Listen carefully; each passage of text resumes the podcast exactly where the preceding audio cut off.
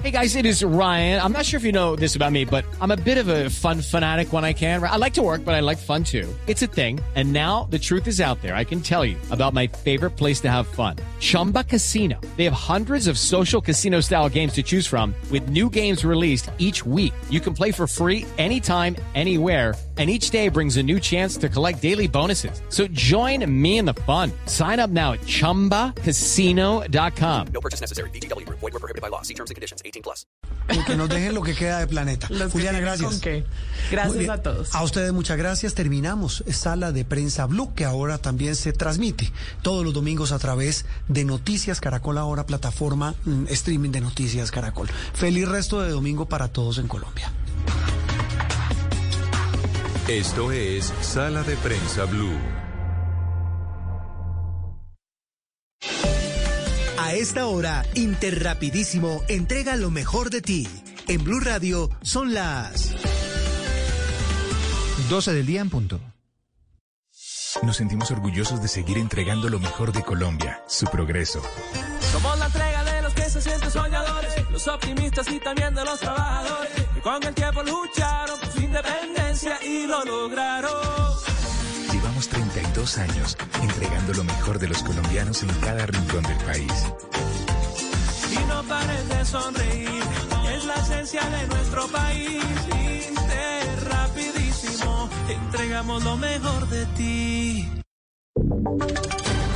Voces y sonidos de Colombia y el mundo en Blue Radio y bluradio.com, porque la verdad es de todos.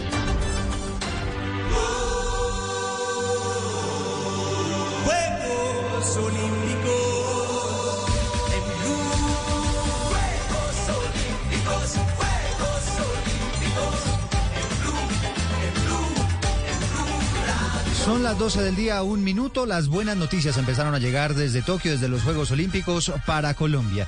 Esta vez el turno fue para Luis Javier Mosquera, el pesista colombiano que consiguió en las últimas horas la medalla de plata en esta modalidad y nos hizo soñar incluso con la posibilidad de que alcanzara el oro, pero finalmente fue eh, superado por el deportista de la China que también consiguió unos récords impresionantes.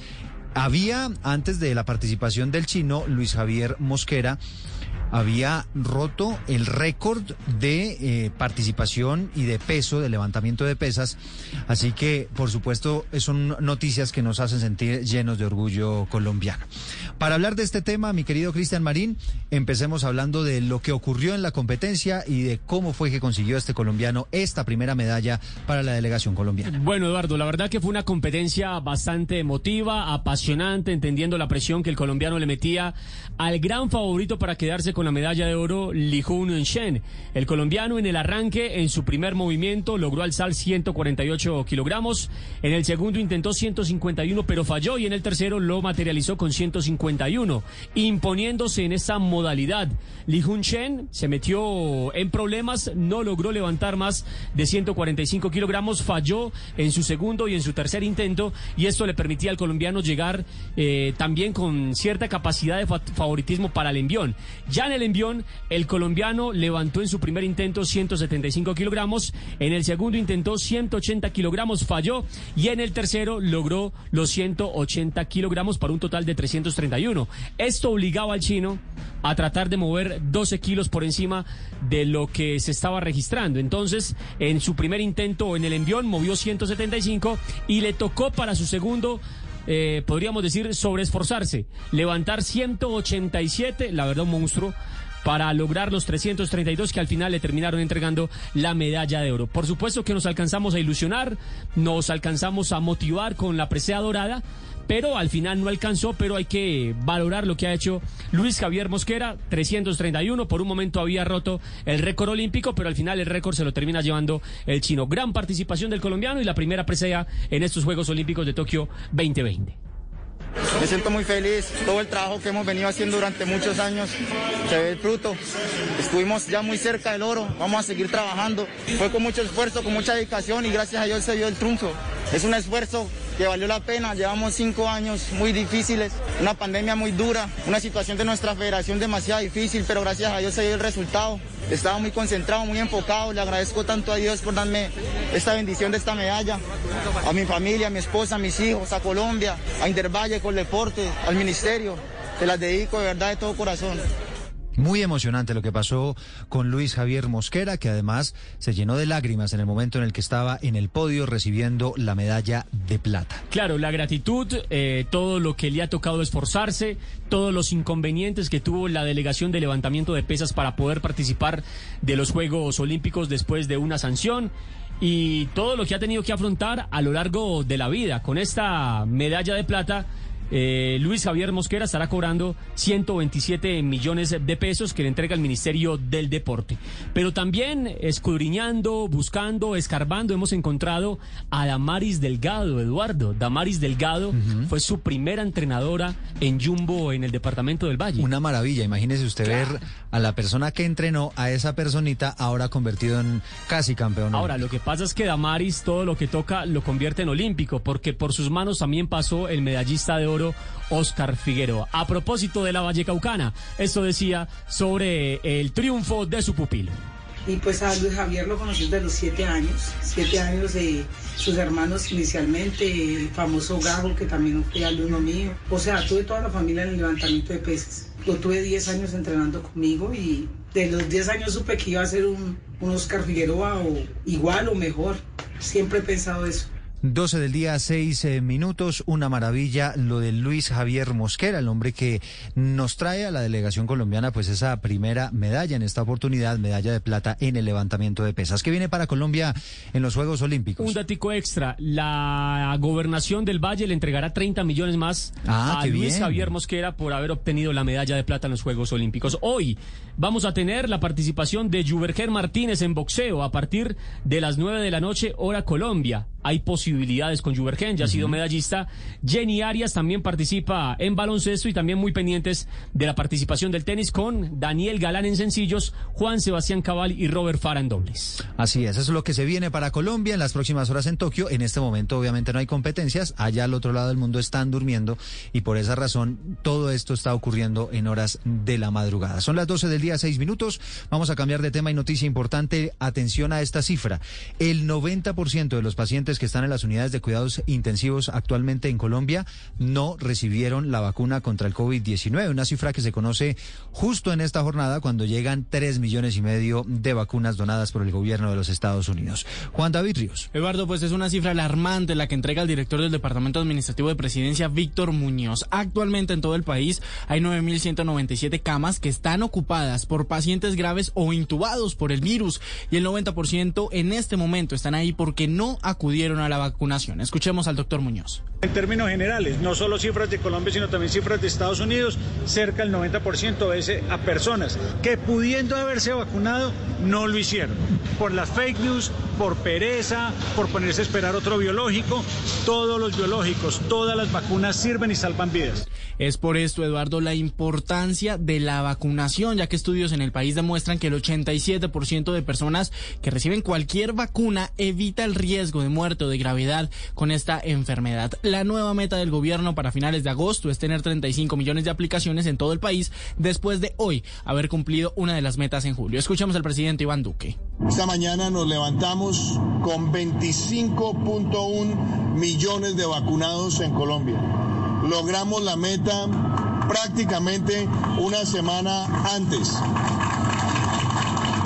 Y este es un logro de, de país, de Colombia.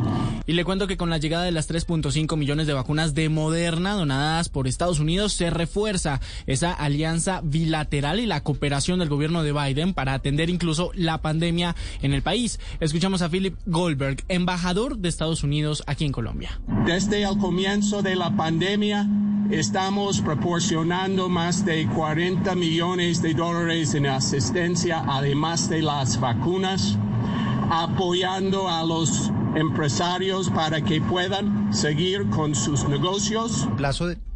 Para finalizar, le cuento, Eduardo, que la vicepresidente canciller Marta Lucía Ramírez confirmó que continúan los diálogos para poder tener a futuro más donaciones por parte de Estados Unidos. De, estas de estas 3.5 millones de vacunas de Moderna, 2.7 se distribuirán para garantizar las primeras dosis en las personas que aún no han recibido su vacuna y de esas 2 millones van para las ciudades capitales. Bueno, ahí está cuando además están conociendo las, la, la, el reporte diario de vacunación en Colombia, de acuerdo con el Ministerio de Salud, en la última jornada es decir, eh, la vacunación del día sábado alcanzó, me atrevería a decir Juan David, cifra récord 307 mil vacunados, lo digo por ser día de fin de semana, que normalmente es un día de baja concurrencia de, personas a la vacunación, ¿no? Normalmente, Eduardo, la vacunación los fines de semana sí se reduce por la cantidad de personas que asisten. Tenga en cuenta que estamos en jornada de vacunatón, por ejemplo, para mujeres embarazadas durante este fin de semana en todo el país. Quizá respuesta, por supuesto, eh, frente a lo que está ocurriendo con la vacunación de las mujeres embarazadas.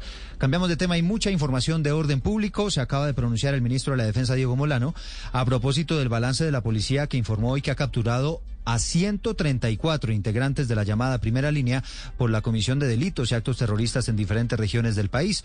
Escribió en su cuenta de Twitter, el trabajo de la policía y la fiscalía ha permitido la captura de estas 134 personas responsables de la criminalidad urbana pertenecientes a la primera línea, esto a través de 34 operaciones en 18 ciudades. Mantenemos acciones por una democracia segura. De estos capturados, Bogotá eh, registró 21 capturas, 21 detenidos, Cali 20, Soacha 15, Pasto 10, Río Negro, Santander 10, Armenia 9 y Pereira 8, que son quizás las ciudades donde más personas de la primera línea han sido detenidas. Y seguimos hablando de orden público porque se pronunció la Policía Nacional a propósito del asesinato de tres personas en el casco urbano del municipio de Balboa, en el sur del departamento del Cauca. Entre las víctimas aparece un niño de 11 años y un joven de 14. Paula Gómez. Eduardo, sí, mire, las autoridades avanzan en la investigación de este hecho registrado durante la noche de ayer, sábado 24 de julio, que deja a estas tres víctimas eh, precisamente en el municipio de Balboa, departamento del Cauca. Pues lo que han indicado las autoridades es que se ha podido establecer que sujetos fuertemente armados llegaron hasta el barrio Bolívar de este municipio y sin mediar palabra a bordo de una motocicleta habrían disparado indiscriminadamente contra una mujer que se encontraba en compañía de dos menores de edad. Pues en este lugar de los acontecimientos, dos de las perdieron la vida, mientras que uno de los menores alcanzó a ser trasladado hasta el Hospital Universitario San José de Popayán, donde lamentablemente falleció producto de la gravedad de las heridas. De acuerdo a lo que indica el coronel Jesús Enrique Quintero, quien es el comandante del Departamento de Policía en el Cauca, este hecho al parecer tiene que ver con ajustes de cuenta debido a las eh, disputas entre organizaciones delincuenciales dedicadas al narcotráfico. Hecho violento que causó la muerte de tres personas, una mujer de 37 años y dos menores de edad, quienes fueron agredidos con armas de fuego por parte de dos sujetos que se movilizaban en una motocicleta. Frente a estos hechos, la Policía Nacional ha desplegado toda su capacidad operativa, las actividades de investigación que conduzcan al esclarecimiento de estos hechos. Las víctimas fueron identificadas como Rubiela Aldrada, de 37 años, Michael Cabrera, de 11 años, y Brandon Mesa, de 14. Lo que han indicado las autoridades, Eduardo, es que han coordinado un grupo de diferentes especialidades de la policía y también del CTI para adelantar la investigación de este hecho y poder dar con los responsables. A las 12 del día y 12 minutos seguimos hablando de orden público. Sigue siendo muy difícil la situación en el municipio de Ituango, donde han sido desplazados por lo menos 2.400 campesinos. Todos ellos han llegado al casco urbano del municipio, desplazados por amenazas de los grupos armados ilegales. A esta hora está en marcha una operación de la Fuerza Aérea para llevar a esa población una tonelada y media de ayudas humanitarias. Y no solamente a ellos, sino también a por lo menos mil personas que están afectados por las lluvias, porque además de la violencia, también las lluvias están generando estragos en esa región de Colombia. Duan Vázquez. Hola, buenas tardes, Eduardo. Pues hasta ahora me encuentro en la base del Comando Aéreo número 5 de Río Negro de la Fuerza Aérea, donde despegará un helicóptero con 1.460 kilos de alimentos no perecederos y también kit de aseo hacia el municipio de Ituango. Blue Radio está acompañando esta operación de atención de las familias de ese municipio del norte de Antioquia, pues allí los hostigamientos de los grupos armados como las disidencias de las FARC y el Clan del Golfo han desplazado más de 2.400 campesinos que hasta ahora están albergados en la cabecera municipal, mientras que más de 1.600 pobladores han afectados por las lluvias, además de que el municipio está incomunicado por varios derrumbes. Esta tonelada y media de ayudas humanitarias servirán también para acompañar a esta población y por eso me encuentro hasta ahora con el director de manejo de desastres de emergencias del DAGRAN, Juan Manuel Giraldo, quien nos contará un poco sobre esta ayuda que llegará al municipio. Director, ¿cómo se repartirá esta ayuda y ya cuánto ha llegado a ese municipio? El día de ayer en eh, operaciones conjuntas con la Fuerza Aérea Colombiana y la séptima división del ejército eh, logramos hacer llegar al municipio de Ituango eh, tonelada y media elementos, kit de alimentos, kit de aseo y medicamentos y el día de hoy vamos a hacer llegar otra tonelada y media más compuesta por kit de alimentos precisamente y kit de aseo. estamos programando otros dos vuelos tanto para el día lunes como para el día martes. Bueno, escuchamos Eduardo entonces al director, hay que señalar que la fuerza pública ya se encuentra en las 12 veredas de donde salieron desplazados esos campesinos y hay también una recompensa de hasta 50 millones de pesos por los responsables de estos hechos. Blue Radio continuará en Ituango para llevar toda la información sobre esta lamentable crisis humanitaria, Eduardo. Estamos desde varios ángulos cubriendo esta que es una de las noticias más importantes del fin de semana y es que el problema humanitario en Ituango crece con el paso de las horas a la escasez de alimentos que ya se empezó a sentir allí en el municipio, también empezaron a faltar insumos hospitalarios. Valentina Herrera.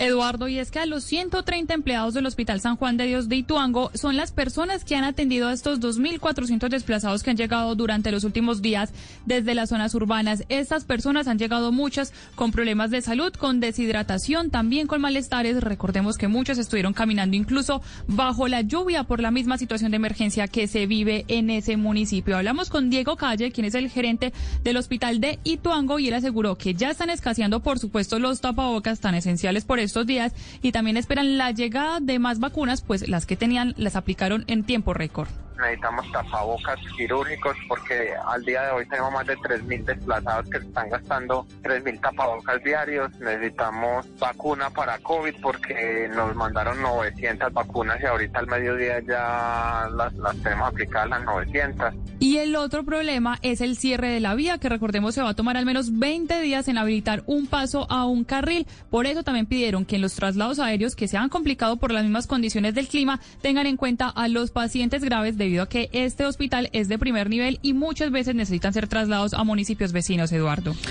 Gracias, Valentina. Llueve en Ituango, llueve también en la costa caribe colombiana, aumentan las emergencias por la ola invernal allí en el Atlántico. En las últimas horas, un camión que prestaba servicios de mensajería fue arrastrado por la fuerza del arroyo El Salado. Ocurrió en Soledad, en Atlántico. Hay fotografías, imágenes muy impresionantes. Harvey Jiménez.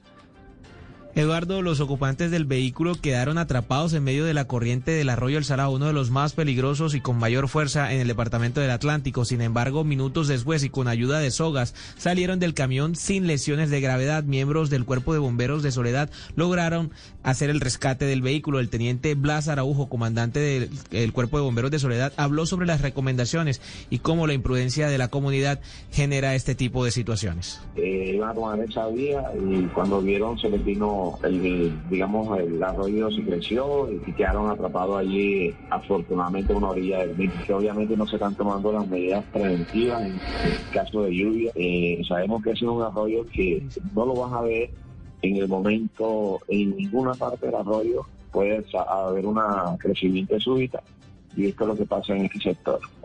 Eduardo, las autoridades una vez más le pidieron a la comunidad tomar precauciones y ser prudentes en medio de las lluvias debido al poder y la fuerza del cauce de los arroyos en Barranquilla y Soledad. Este arroyo El Salado, uno de los más poderosos que recoge agua de parte del municipio de Galapa a la altura de la calle Murillo y, hacia, y, camina hacia abajo hacia donde puede alcanzar una altura de 8 metros, Eduardo. Gracias, Harvey. Son las 12 del día y 17 minutos y la noticia de esta hora en Santander tiene que ver con ese muy polémico caso que ocurrió ya hace varias semanas, lo recordarán ustedes, un comisario de familia que golpeó a una mujer en su oficina, un hombre que se supone debe evitar todos estos hechos de violencia intrafamiliar. Pues resulta que la alcaldía de Bucaramanga demandó un fallo de la Procuraduría que había suspendido por dos meses a este comisario porque consideró que esa multa, que esa sanción fue irrisoria. Verónica Rincón.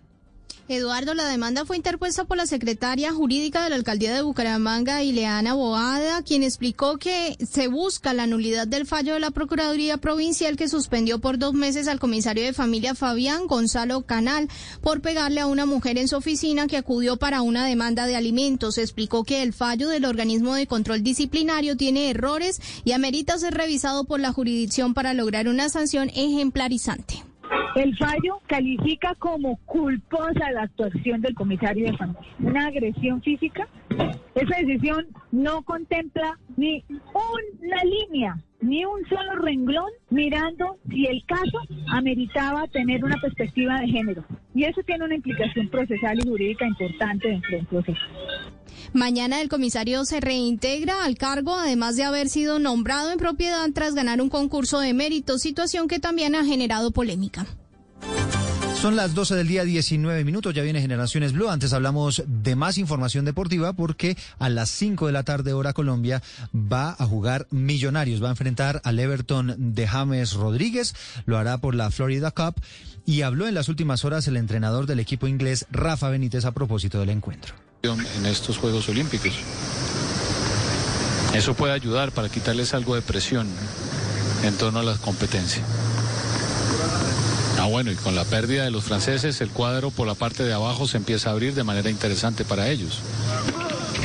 Bueno, evidentemente aquí no estamos escuchando a Rafa Benítez, pero el eh, español pues está eh, con muchas expectativas frente a este encuentro del equipo colombiano, donde habrá una cercanía importante de James Rodríguez con sus eh, coterráneos, enfrentando hoy a Millonarios, partido que será a las 5 de la tarde, hora Colombia. Son las 12 del día, 20 minutos, ya viene Generaciones Blue.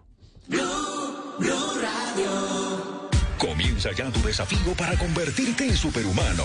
Rétate a diario con todos los productos de la tienda virtual del desafío. Compra tus implementos deportivos o arma tu kit y obtén grandes descuentos. Envíos disponibles a toda Colombia. Entra ya a caracolplay.com y ponte en modo desafío.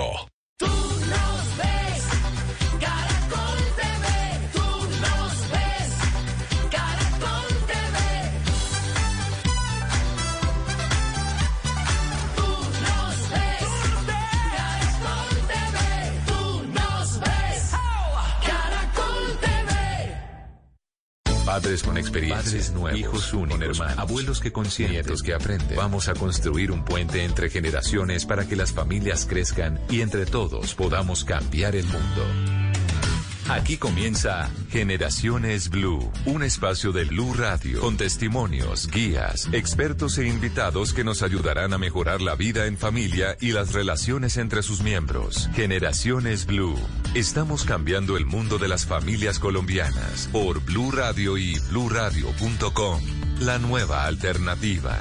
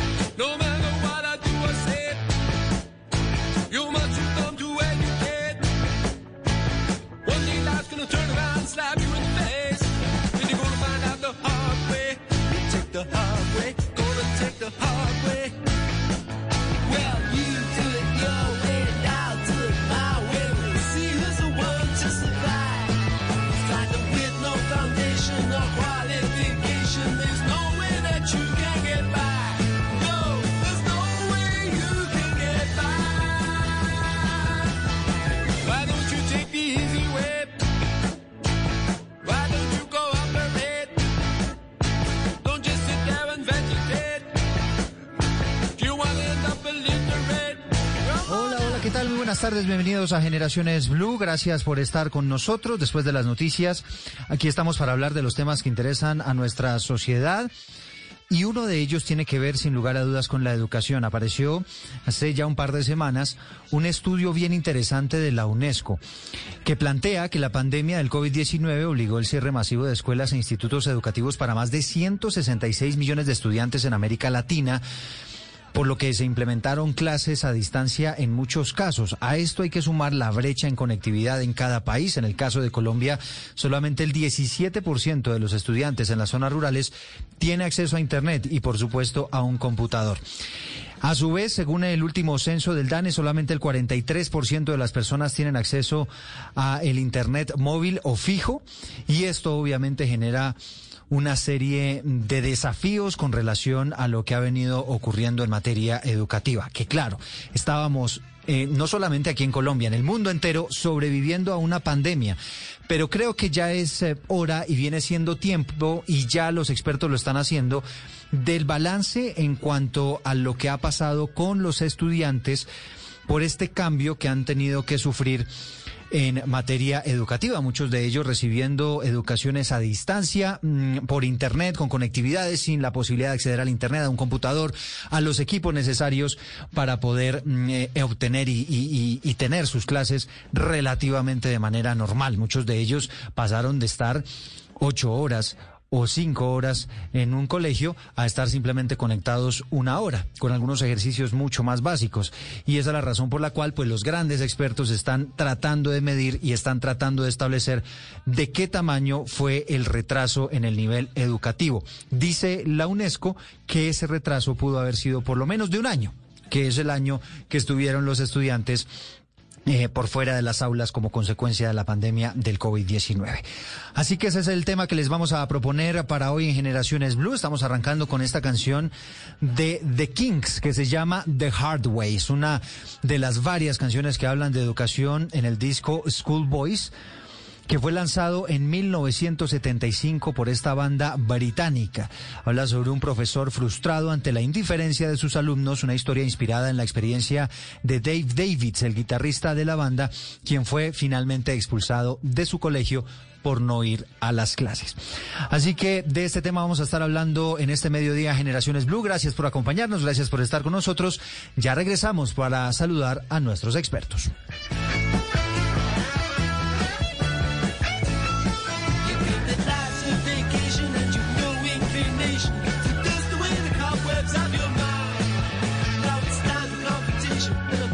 Esto es Generaciones Blue.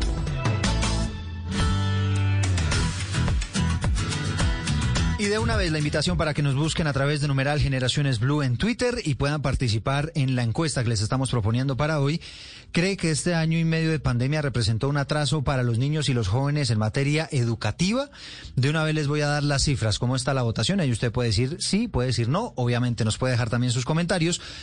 Por el sí, mm, el 88,4% nos está diciendo que efectivamente eh, ha habido un retraso en los niños y jóvenes en materia educativa y no lo considera así el 11,6%.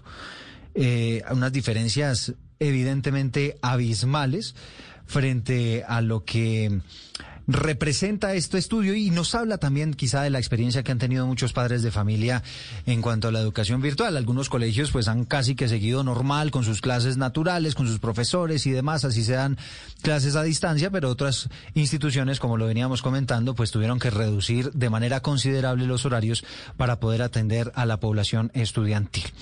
Saludamos a esta hora a nuestros invitados que amablemente nos han atendido esta invitación en el día de hoy para hablar de este tema. Sandra García Jaramillo es profesora asociada de la Escuela de Gobierno de la Universidad de los Andes y de Visiting Fellow del Inter-American Dialogue.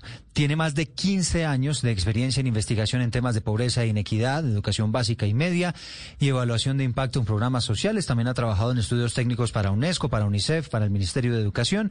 Es ingeniera industrial de la Universidad de los Andes y tiene una maestría en administración pública de la Universidad de Columbia y un doctorado en política social de esa misma universidad. Sandra, un gusto tenerte con nosotros. Eh, hola Eduardo, mucho gusto y un gusto saludarte a ti y a la audiencia. Muy bien, ya eh, estaremos en segundos con Sandra porque también saludo a esta hora a Lorena Ramírez. Ella es administradora de empresas con tecnología en finanzas del Politécnico Gran Colombiano. Cuenta con una amplia experiencia en educación en la apertura de nuevos centros de estudio para la multinacional de educación Cumón en Colombia. Es experta en análisis del potencial regional y ha trabajado con el desarrollo de orientadoras en pro del desarrollo de los niños y los jóvenes en el país. Además, entiendo, Lorena, que Cumón tuvo una participación importante en estos estudios que se están haciendo sobre el impacto de la pandemia en la educación. Gracias por estar con nosotros. Eduardo, muy buenas tardes. Un gusto para mí estar con ustedes hoy. Bueno, vamos a empezar hablando de este tema. Como ustedes se dan cuenta, los oyentes que han participado hasta ahora en nuestra encuesta están de acuerdo con que ha habido un retraso importante eh, de los niños y los jóvenes en materia educativa. Plantea la UNESCO que ese retraso puede ser de al menos un año, que efectivamente es el año que hemos estado en pandemia. Pero no sé, Sandra, en, en estos análisis que ha hecho usted de los datos, de la información educativa y demás, ¿qué se ha podido encontrar? ¿Qué primera mirada le puede dar al tema? Eh, pues sí, Eduardo, ya la, el rezago, digamos que ya se está empezando a ver, es mucho mayor a, un año. Eh, ya datos provenientes de países en Europa que pues han sido muy juiciosos en seguir el aprendizaje de los estudiantes, pero también recientemente incluso un, un estudio de Brasil eh, ya muestra que el rezago de los estudiantes es equivalente al tiempo de, de, cierre de los colegios. En el caso de Colombia, que llevamos 17 meses, pues seguramente ese rezago va a ser por lo menos de, de, esa magnitud. Y con una gran preocupación es que en los estudiantes más vulnerables, eh, las pérdidas de aprendizaje y el rezago es todavía mayor. Es decir, no solamente han dejado de aprender, sino que han desaprendido eh, lo que llevaban eh, eh, ganado, digamos, antes de que, de hubiera el cierre de colegio. Entonces, pues la alarma realmente que se está aprendiendo a nivel global, pero sobre todo en América Latina, es, es muy grande. Sí, y, y particularmente la brecha que se abre, Sandra, mm, de acuerdo con los análisis, ¿Qué tan grande es? Porque entendemos que hay unos estudiantes que tuvieron mucho mayor acceso a las clases y porque tenían posibilidades de entrar a Internet y una tecnología más avanzada, y otros estudiantes que evidentemente no tenían esa posibilidad. Eh, claro, esa es la, la, gran, la gran preocupación y es que las pérdidas de aprendizaje y el rezago puede estar del orden de un 50 o 60% más alto en los estudiantes más vulnerables, eh, lo que quiere decir que las brechas pues muy seguramente pues se van a ampliar de una manera muy significativa y lo más preocupante es que las brechas pueden seguir aumentando en el tiempo. Eh, y pues van a repercutir en otros indicadores, no solamente el rezago de aprendizaje en la medida en que va eh, eh, creciendo, aumenta como factor de riesgo de deserción, por ejemplo. Entonces, Mm. también lo que nos preocupa es que muchos de los estudiantes que, que están acumulando ya meses y casi ya más de un año de rezago, son estudiantes que tienen un riesgo de deserción muchísimo más alto eh, y que luego recuperar a esos estudiantes en el sistema educativo es mucho más difícil. Entonces, por eso es que a nivel global se está hablando de una catástrofe eh, generacional, eh, porque pues vamos a poder tener un retroceso de muchísimas décadas en, en cobertura educativa, en tasas de graduación, en ingreso a educación superior. No, pues eh, impresionante todos estos datos que usted nos está entregando, porque claro, uno se queda con el análisis quizá un poco más corto, pero ya viéndolo más allá, pues se da uno cuenta del impacto que ha tenido toda esta pandemia. La empresa de enseñanza Kumon, una multinacional muy reconocida, dice que siete de cada diez alumnos de la región han reducido su nivel académico con el sistema de educación a distancia y se podría hablar de un atraso de un año en el nivel o en el aprovechamiento eh, de las clases. Usted que ha trabajado con mm, Cumón, Lorena, que hace parte de todos este, eh, eh, estos estudios que se han venido haciendo sobre el impacto de la pandemia en la educación, ¿cómo analiza este tema? Pues mira, Eduardo, es em, preocupante, pero a la vez pues nos eh, ayuda a buscar alternativas y opciones para que podamos apoyar a los alumnos, a los estudiantes, a los niños a poder buscar alternativas de desarrollo mm, de sus propias habilidades y capacidades y que necesitan. Efectivamente, nosotros hicimos un estudio en América del Sur basándonos en un estudio de una firma estadounidense, la firma NOEA, que realiza investigaciones de educación, donde pues definitivamente reveló que eh, producto pues de toda esta crisis de la pandemia, mm, la probabilidad de que más o menos entre los grados tercero y octavo mostraran una reducción aproximadamente de un 50% en el aprendizaje y este estudio puntualmente fue en la asignatura de matemáticas, asignatura que Común maneja en complemento con otras asignaturas eh, en los diferentes países del mundo. Y pues es bastante preocupante pensar que, como lo decía ahorita eh, Sandra, eh, casi se evidencia un retraso de un año que puede ir incrementando a medida que pues la pandemia siga afectando, por supuesto, todo este proceso de aprendizaje escolar.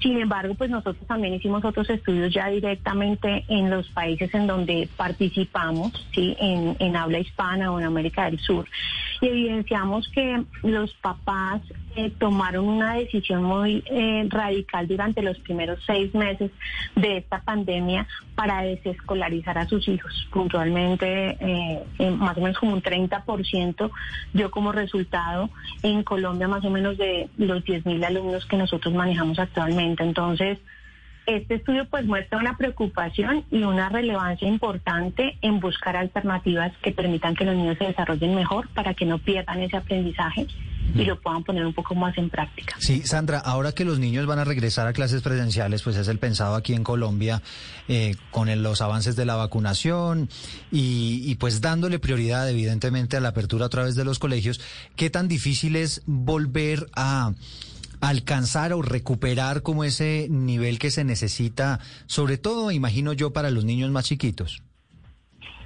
Sí, eh, pues ese es un reto muy, muy grande, pero como dice Lorena, eh, eh, pues la, la, la idea es aprender de experiencias que ya se están llevando a cabo en otros países eh, para recuperar ese aprendizaje. Eh, y se requieren inversiones importantes eh, porque como les comenté no solamente ha habido pues un rezago en que los niños han dejado de aprender sino que también se les han olvidado o han perdido aprendizaje previo eh, entonces, eh, pues hay como tres cosas muy importantes en, en ese en ese punto. Lo primero es medir justamente el aprendizaje y los niveles con los que los estudiantes están regresando. Desafortunadamente en Colombia estas mediciones no las hemos hecho todavía a nivel nacional eh, y va a ser muy importante que los docentes y los colegios cuenten con eh, dispositivos, eh, cuando me refiero a dispositivos digo técnicas pues para evaluar el aprendizaje y entender en qué nivel están los estudiantes justamente para poderles proveer lo que necesitan para nivelarse. Lo segundo es tener planes de remediación eh, eh, pues, ajustados al nivel de aprendizaje de los estudiantes. Eh, y esos planes de recuperación, eh, pues a- algo que está funcionando mucho en otros países es tener, por ejemplo, tutorías, tener grupos más pequeños, eh, acompañamiento, digamos, mucho más direccionado a los estudiantes. Eh, eso, pues digamos que ser muy importante. Y un punto que antes del aprendizaje en lo cognitivo, eh, pues esta, eh, esta pandemia nos ha afectado a todos y ha sido un choque muy, muy grande para todos, los adultos y los niños, pero para los niños y los adolescentes en especial. Entonces, una atención al tema del bienestar emocional, incluso antes de empezar en lo académico, tramitar eh, la, el trauma que ha habido, ¿no? Digamos, los, hay niños que hoy en día eh, en Colombia eh, llevan 17 meses sin pisar su colegio, sin ver a sus compañeros, sin, ver a sus a sus eh, a sus profesores. Y seguramente también han pasado por eh, eh, momentos muy difíciles de pérdida de algún familiar o de enfermedad eh, de alguien cercano y es, es, digamos que sabemos que esto puede generar eh, pues, traumas que pueden luego incidir, por supuesto, en la capacidad de aprender. Entonces, atender lo emocional también va a ser una de las prioridades ahora en el regreso. Sí, ¿hay algunas edades más críticas que otras? Pues depende, porque de, o sea, los estoy de acuerdo como lo anunciaste en tu pregunta que definitivamente los más chiquitos eh, que están en justamente en el proceso de aprestamiento para la lectoescritura y para pues, eh, el aprendizaje, digamos, para la vida, eh, la interrupción fue muy, muy grave para ellos. O sea, hay niños que tenían que haber aprendido a leer y a escribir que eh, claramente no, no lo hicieron y para ellos pues es muy importante. Sin embargo, para los adolescentes, eh, eh, digamos que no, no podemos restarle la importancia a los adolescentes que están también en un proceso de desarrollo de muchas competencias que son muy importantes para la vida. El desarrollo del pensamiento crítico, el desarrollo de habilidades socioemocionales como la resolución de conflictos, eh, el trabajo en equipo, etcétera, que es muy importante para la vida. Entonces, a mí sí, o sea, si bien eh, eh, o sea, sabemos que el aprendizaje en los primeros años de vida son, son muy importantes para el resto de la vida, sí me parece importante dejar el mensaje que la eh, digamos que la presencialidad es importante para todas las edades y que el, el regreso a clases para todas las edades es importante. Sí, y ahí, ahí Sandra, yo quisiera saber, aquellos estudiantes que tuvieron la oportunidad de tener cierta cercanía con su colegio, que más o menos mantuvieron los horarios, que tenían sus clases, así fueran virtuales, ¿aún ellos van a tener un retraso o sufrieron un retraso, digamos, en, en materia educativa o ellos un poco menos?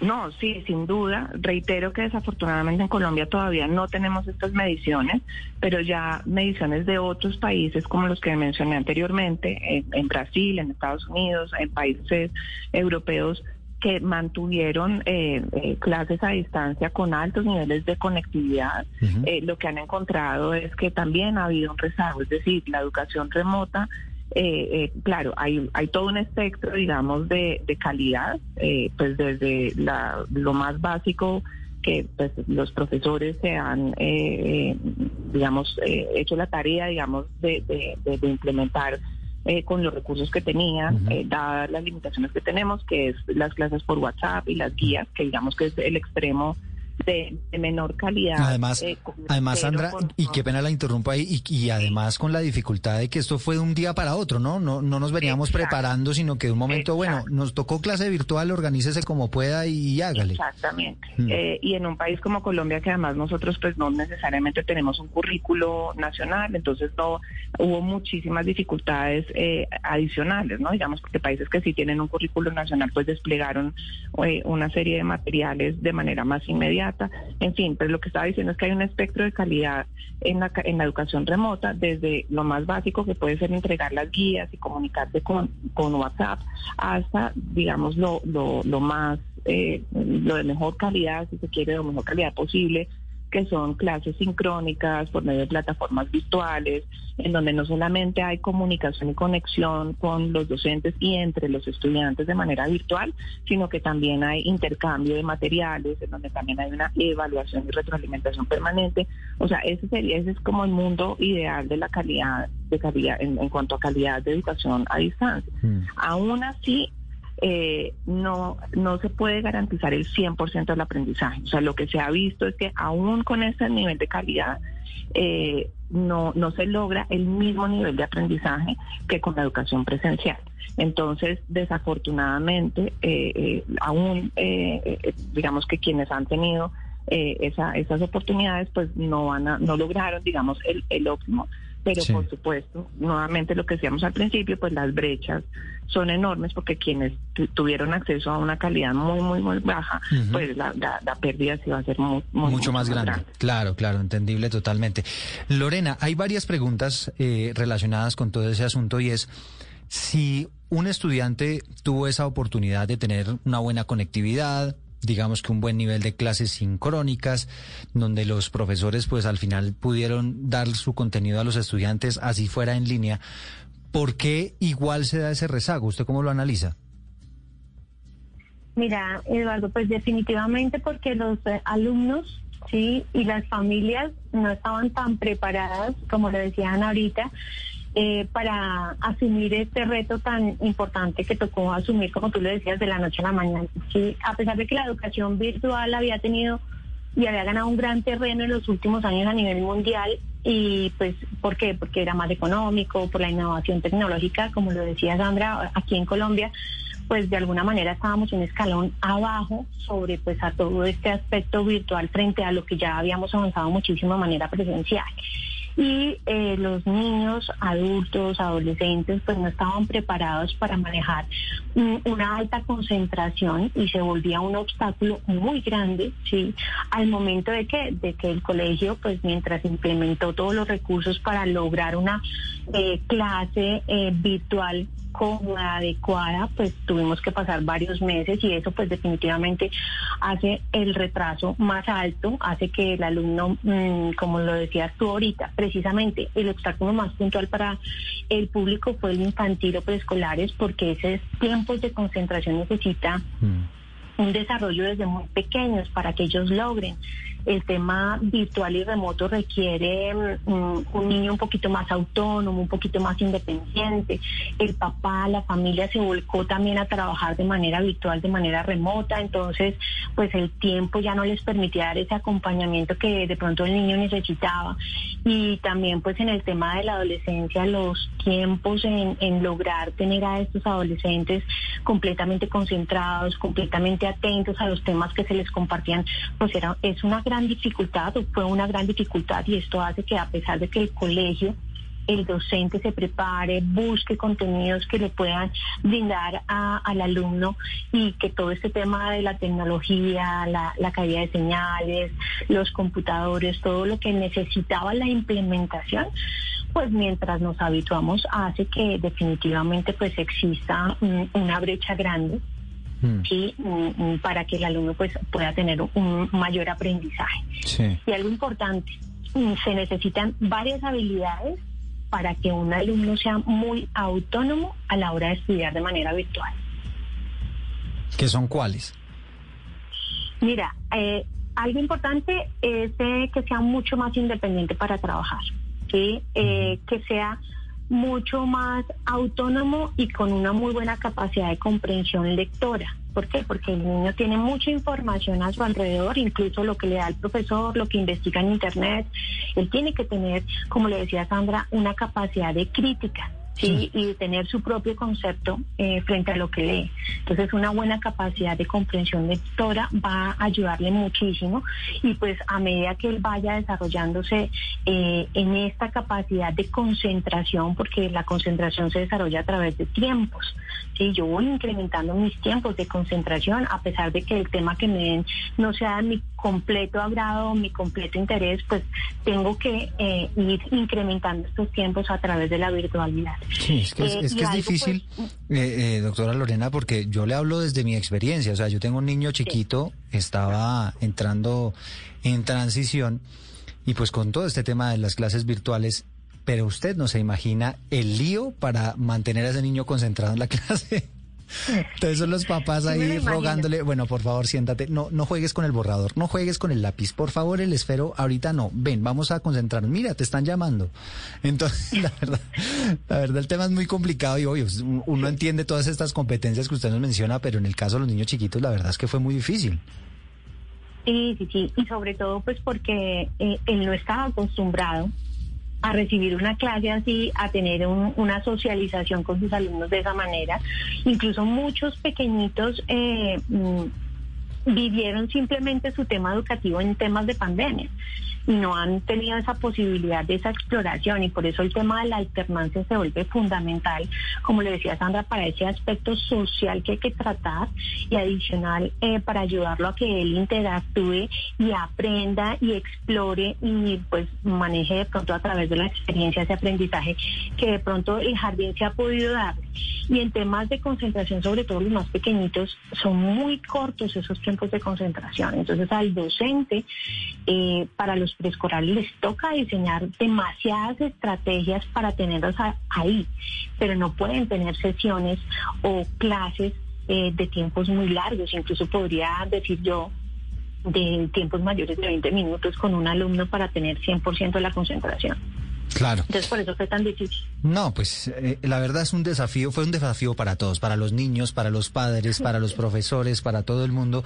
Y bueno, ahora hay que mirar hacia adelante, mirar alternativas para empezar a solucionar esos rezagos que efectivamente, como ustedes, que son las expertas, nos están explicando, existen y son absolutamente innegables. Vamos a hacer una pequeña pausa, ya regresamos con más, con nuestras expertas. Vamos a estar hablando sobre esas cositas que se quedaron pendientes, si son más difíciles o no de ajustar ahora en edades un poquito mayores, cuando los niños están más grandes? ¿Qué recomendaciones hay ahora con el regreso de los niños a las clases presenciales? Porque ahora ellos acostumbrados a las clases virtuales, seguramente las clases presenciales ahora también para ellos representarán un cambio.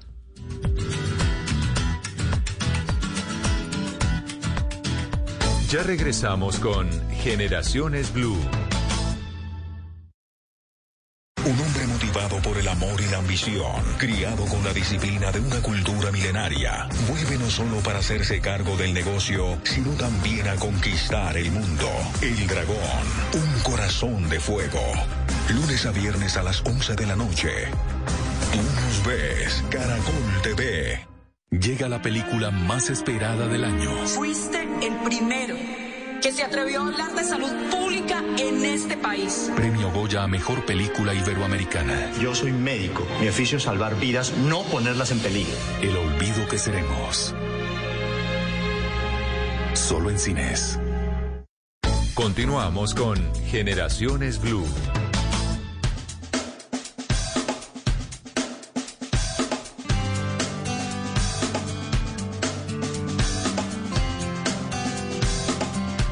Ahí en numeral Generaciones Blue encuentran ustedes la encuesta. ¿Cree que este año y medio de pandemia representó un atraso para los niños y jóvenes en materia educativa? La gran mayoría vota que sí.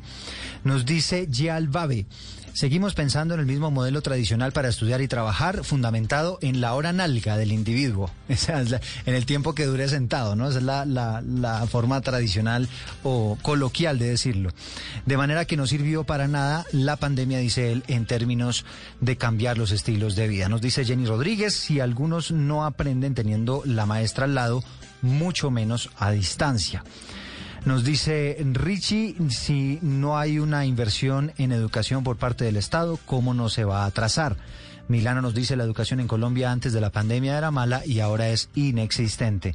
Y aún hay padres de familia, educadores buscando por todos los medios no regresar a la presencialidad, según nos dice Bofito. Jesús nos dice la pandemia y sus consecuencias, Colciencias, Mintic y otros entes deben reformarse. Tenemos un atraso tecnológico y científico abismal respecto a otras naciones con menor presupuesto. Y así sucesivamente muchos comentarios a través de las redes sociales, mucha gente comentando e interesada en este tema que sin lugar a dudas es muy interesante. Esta semana se pronunció a propósito Aldeas Infantiles, lo hizo a través de, la- de su directora nacional. Aldeas Infantiles, pues es una fundación dedicada a la ayuda de la niñez en nuestro país y nos dice Ángela Rosales, que es su directora, que los niños Mm, no todos han vuelto a clases presenciales por los intereses para que puedan regresar presencialmente al colegio. Está advirtiendo que no es lo mismo para los niños aprender a través de un computador. Sí, por supuesto, todos sabemos que en el momento en el cual se eh, arranca esta crisis de, de salud, pues uno de los servicios que primero fue suspendido es el de los colegios. Sin embargo, a la fecha no todos los niños y las niñas han vuelto a clase. ¿Y por qué no han vuelto a clase? Por un montón de intereses y de situaciones que hay que atender para que los niños puedan eh, regresar presencialmente al colegio.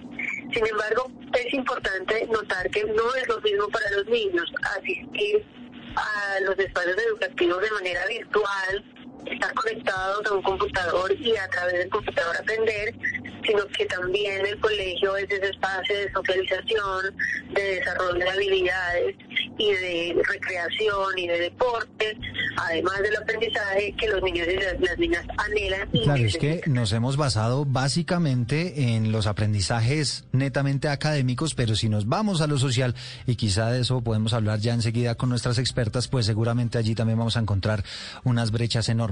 Lorena, habíamos planteado antes del corte esa pregunta, ¿cuáles son esos, eh, esos conocimientos, esas competencias que son más difíciles de recuperar con niños un poquito más grandes. Y hablo, por ejemplo, un niño más chiquito quizá aprende más rápido a escribir o aprende más rápido a leer que un niño que esté un poquito más grande. ¿Cómo funciona eso?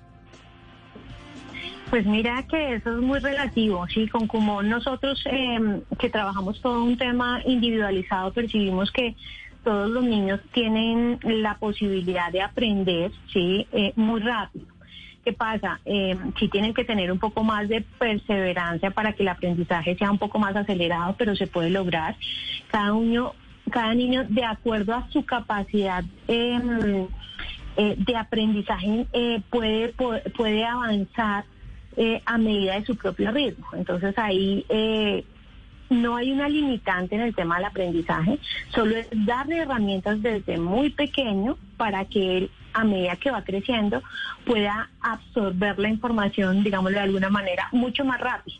Ya con los adolescentes, ellos todavía pueden desarrollar esa capacidad, incluso uno como alumno, pero toca, pues, por supuesto, en un tiempo un poquito más largo, cambiar hábitos, cambiar de pronto situaciones puntuales que acogen en medio del aprendizaje, pues es difícil a medida que el alumno sea cada vez más grande. Mm. Pero si trabajamos desde los más pequeñitos, pues ellos aprenden mucho más rápido. Sí. Pero consideramos en común que todos los niños aprenden y se desarrollan siempre y cuando tengan habilidades desarrolladas. Claro. No sé, Sandra, si sobre esta pregunta quisiera complementar algo. Eh, no, Eduardo, me, estoy de acuerdo con, con, con Lorena. Eh, tal vez eh, insistir en algo sobre el aprendizaje que me parece importante complementando es eh, la necesidad de practicar y de aprender sobre el error, ¿no? Eh, y eso es algo que con la educación a distancia ha sido muy difícil de implementar. Y, y ahí, por ejemplo, la labor de los maestros es muy importante, ¿no? Digamos, de monitorear cómo está aprendiendo el estudiante y, y justamente poderle dar retroalimentación sobre qué está haciendo bien y qué puede mejorar. Y eso es aplicable a todas las edades. Frente a las habilidades sociales, que fue una de las preocupaciones que planteaba Aldeas Infantiles hace, hace segundos, no sé, Sandra, sobre eso también, si se puede hablar de un rezago parecido a lo que ha sido el nivel académico. Sí, por supuesto, y eso nos preocupa muchísimo. De hecho, de eso sí se han hecho algunas mediciones eh, eh, en Colombia. El Instituto Nacional de Neurociencias, desde, desde muy temprano en la pandemia, eh, eh, sacó un estudio muy preocupante sobre ya signos de ansiedad, de depresión, de estrés en los en los niños, niñas y adolescentes. Nosotros con, con mi colega Darío Maldonado en la Escuela de Gobierno hicimos una medición para Bogotá y también encontramos ya señales de, estrés, ansiedad eh, eh, y, depresión en, en- en niños y adolescentes en Bogotá. Eh, y nos preocupa muchísimo porque pues, justamente son son condiciones que no pues no, no facilitan digámoslo así el aprendizaje una vez regresen a la presencialidad por lo tanto son situaciones que toca atender de inmediato y de hecho sí hay que reconocer que algunos colegios a una distancia han, han intentado atender estas situaciones, eh, también dándole algunas pautas a los padres de familia para que puedan apoyar a sus hijos, eh, pero sin duda es, es, es una eh, un reto muy grande que se nos viene hacia, hacia adelante. Eso es en cuanto a lo socioemocional. Eh, también competencias como tales, eh, socioemocionales, o sea, eso en cuanto a salud mental, digamos así, en cuanto Sí. ya a competencias de eh, socioemocionales, eh, pues el rezago no, no, no está tan, tan bien medido, pero sabemos que, eh, digamos, de manera anecdótica, digamos, los niños más chiquitos, por ejemplo, han tenido rezagos en su motricidad fina, en su motricidad gruesa, eh, y, y también creemos, eh, digamos que competencias ya para los más grandes, como las que habíamos hablado hace poco, de autorregulación, de solución de conflictos, etcétera, etcétera, pues también eh, se han eh, parado de, de- de desarrollar. Claro. Sandra, Eh, va- va- ¿van a necesitar los padres de familia o los niños o los jóvenes algún tipo de preparación ahora que otra vez se viene un cambio para ellos que estaban quizá ya acostumbrándose a lo que era esta educación virtual y ahora eh, en, la, en, la, en la presencialidad otra vez? Pues yo creo que hay que rescatar que los padres de familia, si algo, digamos, positivo puede rescatarse de, de esta crisis que hemos vivido, es que ha habido un mayor involucramiento de los padres de familia en el proceso educativo de los hijos. Eh, y, yo creo que es una oportunidad para potenciar eh, ese, ese mayor involucramiento que hubo en esto, o que ha habido, digamos, en estos, en estos meses. Eh, y, y retomo un punto que mencionó Lorena al inicio, que me parece muy importante, es el tema de la autonomía y de cómo apoyar a los estudiantes a desarrollar su- sus procesos de autonomía desde muy chiquitos. Entonces yo creo que eh, algo que se va a poder potenciar con el acompañamiento de los padres de familia eh, es, es cómo profundizar en esos procesos eh, de, de desarrollo autónomo eh, desde los más chiquitos hasta los más hasta los más grandes. Yo yo resaltaría eso. Lorena, ¿qué tan grande para ustedes ese impacto, no? Con el regreso a las clases presenciales, a lo mejor los niños también acostumbrados a estar siempre en casita, mm, un poquito consentidos y ahora otra vez presencialidad. Pues mira, yo pienso que va a ser em, eh, muy diferente como lo asumen los más pequeñitos a como lo asumen de pronto los adolescentes o más grandecitos que aprendieron a través de la presencialidad a estudiar, entonces para ellos, eh, y también lo digo con un poco de experiencia, es mucho más sencillo volverse a adaptar ¿sí? a una rutina que ya conocen, mientras que para los más pequeñitos, los que iniciaron su proceso de aprendizaje en una pandemia sin una socialización es un poco más difícil, ¿no? El exponerlos a compartir, ¿sí? Exponerlos a, a que no son los más eh, relevantes ya en una clase, pues necesita de todo un proceso de comunicación, como lo decía Sandra. Y algo muy importante es que, ¿qué pasó con la virtualidad? ¿Sí? El aprendizaje no contaba fácilmente con un apoyo permanente de pronto de alguien que le recordara al alumno, de que lo motivara a realizar sus actividades desde casa y necesitaba un nivel mayor de autogestión por parte del estudiante. Entonces, para los más grandes, pues es mucho más fácil adaptarse a que a que el profesor nuevamente vuelva y le exija. Para los más pequeñitos, era su papá, su mamá, ese acompañamiento, pues va a ser un desprendimiento que va a ser importante eh, tener un proceso de comunicación tanto con el lugar donde el niño va a tener ese proceso de aprendizaje, con el papá que ya estaba más involucrado y que conoce un poco más cómo es el proceso de aprendizaje, aprendizaje de su hijo en casa, que incluso como tú lo acabas de decir, puede ser un poco más consentidor y un poco más de apoyo que le daba el papá que no le generaba esa independencia al alumno. Entonces hay que empezar a trabajar muchísimo ese desprendimiento, esa independencia con los alumnos más pequeñitos o preescolares. ¿Y hay, ahí hay Es una, alguna... una pauta importante. Claro, ¿y hay alguna manera de, de trabajarlo, por ejemplo, ahora que están en vacaciones la mayoría de los niños o que están a punto de entrar? ¿Hay alguna manera de trabajarlo en casa? ¿Cómo hacerlo? Sí, sí, sí, hay que mm, darle responsabilidades a los niños desde muy pequeños, ¿sí? El dejarlos solos que jueguen también y que ellos puedan tener sus espacios de jugar solos, empiezas a desarrollar en ellos la posibilidad de ser cada vez más desprendidos del papá, y que no esperen a que el papá le diga, tú tienes ahí tus juguetes, tú tienes aquí tu espacio, te dejo solito un, un momentico, porque a veces uno de papá es el que comete ese error, ¿no? Todo el tiempo quiere estar ahí en medio de su proceso, que no se caiga, que no se pegue, que no. Sí, tratar de buscar espacios en el hogar donde el niño pueda exponerse a que no tenga ningún tipo de riesgo y pueda exponerse a jugar solo, a armar solo sus, sus eh, no sé, sus eh, propios juguetes. Sus propios pues, juegos, dinámicas y todo. brindar- Sí, todas estas herramientas que encuentra uno pues fácilmente para los más pequeñitos y que incluso el papá o el propio colegio le generaba al alumno. Entonces, en- entre más distancia tú vayas generando en él, vas a ayudarlo a que sea cada vez más independiente y que pueda ir a su colegio en este momento de la presencialidad con mucha más calma, tanto para el niño como para el papá que se queda también angustiado, ¿no? Sí, sí, sí, claro, eso también es cierto. Ese no solamente va a ser un golpe para los niños, sino también para los papás que los van a extrañar seguramente en casa. Eh, Sandra, eh, en el caso de que algunos estudiantes vayan presenciales y otros no, por diferentes circunstancias, quizá este niño que se queda en la casa tiene unas condiciones familiares más difíciles o una persona con una comorbilidad muy compleja, quieren evitar el virus, bueno, ustedes saben que cada quien lo asume de una, de una manera diferente. En ese caso también eh, se abriría aún más la brecha eh, frente a ese estudiante que está yendo a estudiar. Pues es posible que sí, pues por lo que estábamos comentando hace un rato y es que la educación a distancia, eh, aún con toda la tecnología, eh, pues no es un sustituto perfecto de la educación presencial. Entonces, eh, entendemos, o- por supuesto, que puede haber unos casos muy excepcionales eh, de, niños que no vayan a ir a la presencialidad, pero ojalá sean muy excepcionales. Y ahora con los avances eh, de vacunación incluso, pues eh, eh, ya anunció el gobierno que a partir del próximo mes se va a ampliar para todas las edades. Eh, eh, pues ya este, este- esta preocupación, digamos, de tener a alguien en el hogar con una comorbilidad compleja, eh, pues así sea de una edad pues no, no muy mayor, pues ya deja de ser, va a dejar de ser una, una preocupación. Y lo segundo es que eh, pues ya hemos aprendido con todos estos meses cómo se pueden abrir los colegios de manera segura eh, para la salud eh, de toda la comunidad educativa.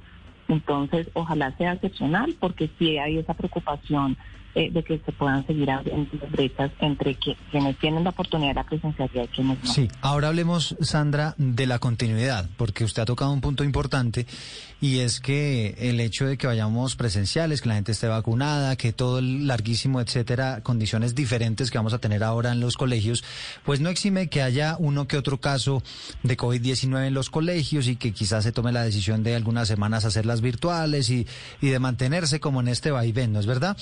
Eso, Sandra, puede terminar generando o, o- o ahondando aún más esta, esta brecha educativa, este retraso educativo.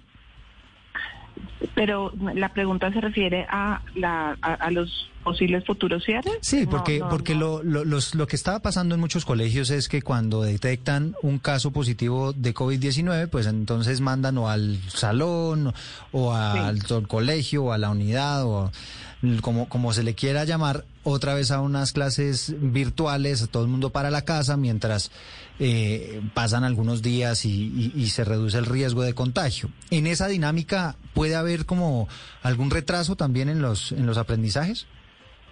Podría haber, pero mucho menor. O sea, en el momento, y eso ya, digamos que ya ha habido experiencias eh, eh, durante, el, pues hubo unos pilotos en- a finales del 2020 y ah, en el primer semestre del 2021, ah, pues hubo un número importante de colegios que abrieron justamente pues con la dinámica que, que tú estás mencionando, en donde si llegaba a haber un contagio, se cerraba el grupo, o lo que llaman el clúster, o la burbuja, o el grupo de estudiantes que estaban cercanos a ese estudiante o a ese docente, o se, o se cierra incluso toda una sección, o en el peor de los casos, si llega a haber un brote, todo el colegio, y eso va a ser normal. O sea, tendremos que acostumbrarnos en los siguientes meses a que seguramente habrá unos días de cierre, eh, y que eso pues, justamente es una medida de precaución para que no haya, pues, digamos, un, un que reitero que seguramente va a ser mucho menos, menos grave en la medida en que avancemos en la vacunación.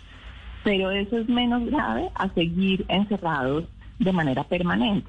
¿Por qué? Porque va a haber momentos de presencialidad en donde va a haber encuentros entre los eh, entre los maestros y los estudiantes, encuentros entre los estudiantes que son súper importantes para la- el desarrollo, como lo dijimos, sobre todo socioemocional. Y en esos encuentros entonces deben ocurrir las cosas que son esenciales en la presencialidad, la interacción, eh, el diálogo, la comunicación, etcétera, para que luego puedan regresar a su trabajo autónomo.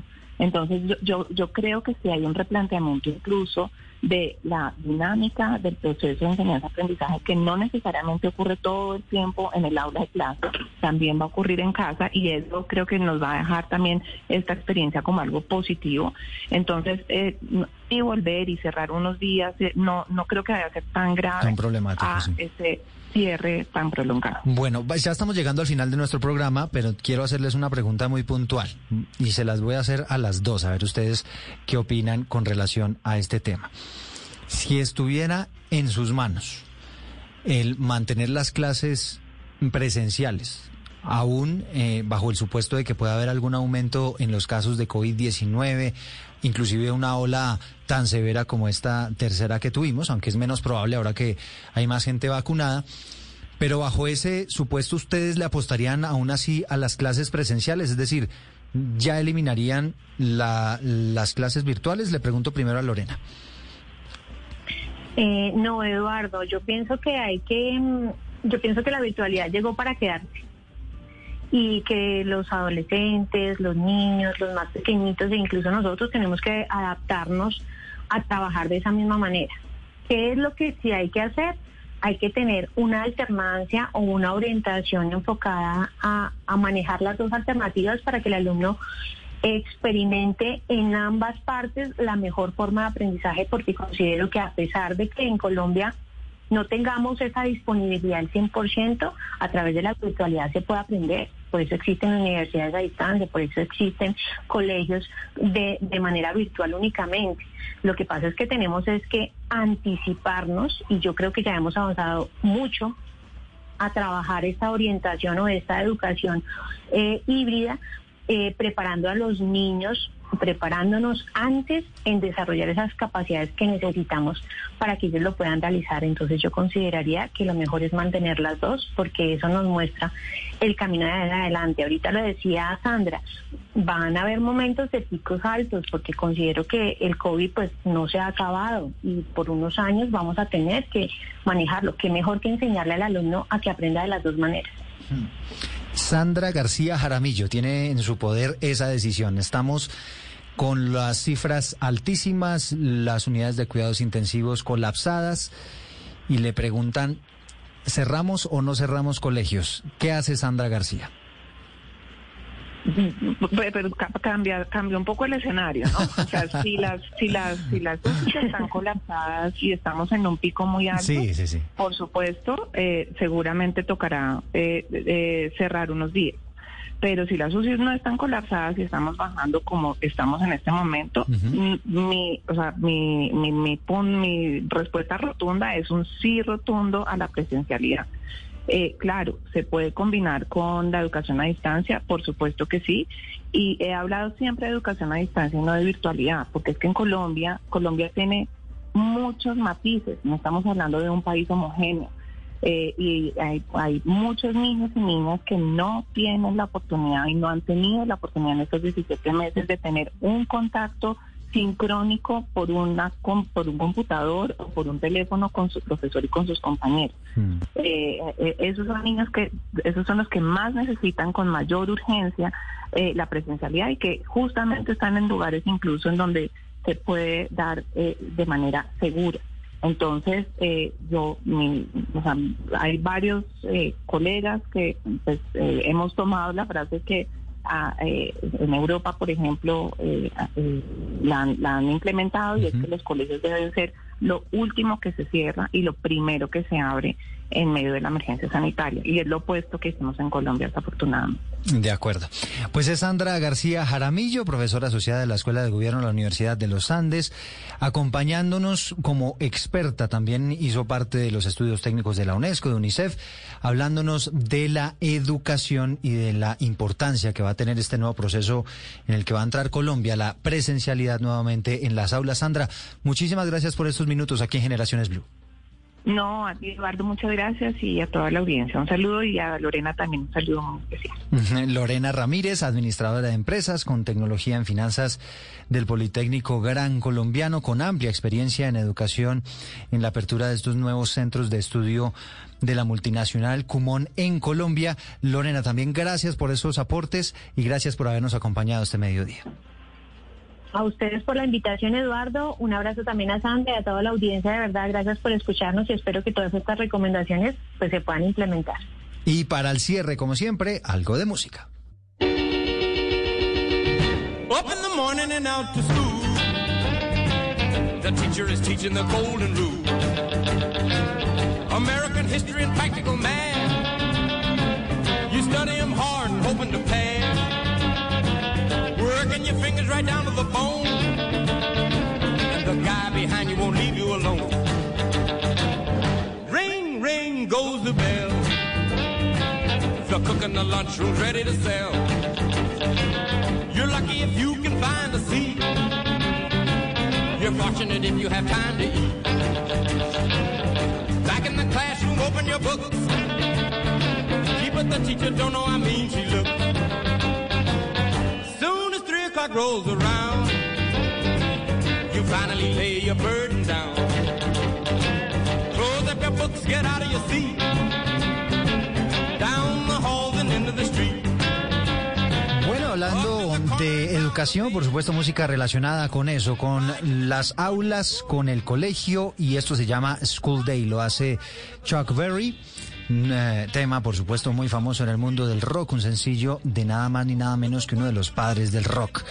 Berry habla sobre la cotidianidad de asistir a la escuela y el sinsentido del transcurso del tiempo mientras la vida de los jóvenes y los adolescentes sigue su curso normal. De eso nos habla esta canción con la que nos estamos despidiendo en este mediodía después de haber hecho un análisis bien interesante de lo que se viene ahora en Colombia con la presencialidad y por supuesto la importancia que ya ustedes lo escuchaban, que de acuerdo con los expertos va a tener el hecho de tener nuevamente a los niños en los colegios. Para mí un placer haberlos acompañado, nos reencontramos dentro de ocho días. Drop the coin right into the slot. You gotta hear something that's really hot. With the one you love, you're making romance. All day long you've been wanting to dance. Feeling the music from head to toe. ¿Qué tal una deliciosa torta? Unos ricos pastelitos, unas exquisitas galletas, un pan calientico, con harina de trigo, los farallones. Y es rico alimento, suave, rendidora. Deliciosa y gustadora. Con el trigo de las mejores cosechas, harina Los Farallones. Calidad y rendimiento inigualable. Trabajamos pensando en usted. A continuación, en Blue Radio, nos conectamos con Caracol Televisión para escuchar las noticias de Colombia y el mundo. Emisión del mediodía.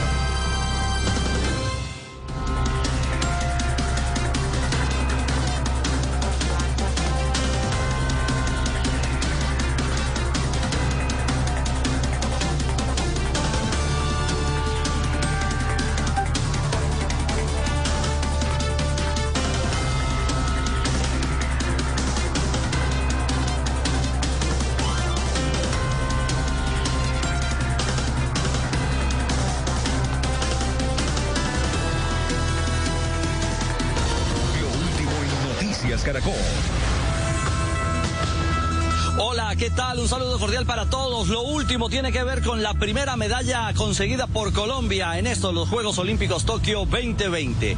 La medalla de plata alcanzada por Luis Javier Mosquera en la alterofilia. El levantamiento de pesas le da así la primera alegría a nuestro país en competencia. Una jornada fantástica. El eh, deportista colombiano, el atleta de la misión nacional, tan solo fue superado por Chen el chino. Un kilo de diferencia le permitió al asiático quedarse con la presea de oro. Detalles en instantes, reacciones y toda la fiesta alrededor de esta primera victoria para Colombia. La gloria olímpica ya toca a nuestra delegación en territorio japonés. De momento los titulares de otros hechos y noticias en Noticias Caracol. Luto en el Cauca. Una mujer y dos menores de 13 y 8 años de edad fueron asesinados en el casco urbano del municipio de Balboa por hombres armados que dispararon indiscriminadamente en plena calle. De la vacunación masiva, el gobierno reveló que por tarde, a mediados de agosto, todos los colombianos mayores de 12 años podrán acudir sin agenda a vacunarse. El anuncio lo hizo al recibir 3.5 millones de vacunas de Moderna, donadas por los Estados Unidos. Maratónica jornada. Hasta agotar existencias de vacuna Pfizer para segundas dosis, estarán abiertos los puntos de vacunación en Bogotá. Entre tanto, estudios revelan que las vacunas mantienen su efectividad frente a la variante Delta que ya está en el país. Vacunas en helicóptero. En Cundinamarca se implementó una estrategia aérea para transportar los biológicos contra el COVID-19 a los municipios más alejados del departamento. Acompañamos una de esas entregas. Estamos en vivo.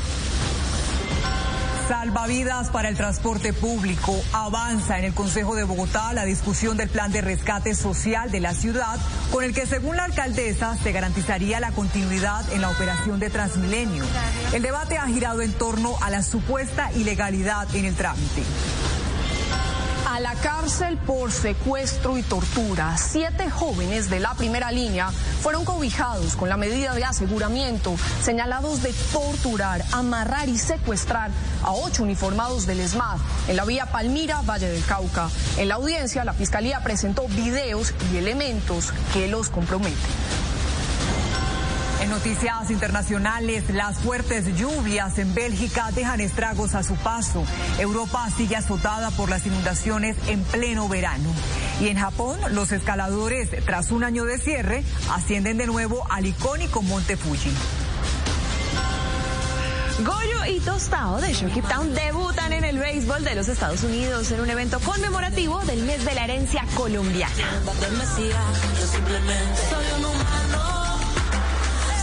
Y Medellín vuelve a celebrar presencialmente su fiesta de la literatura con la parada juvenil de la lectura.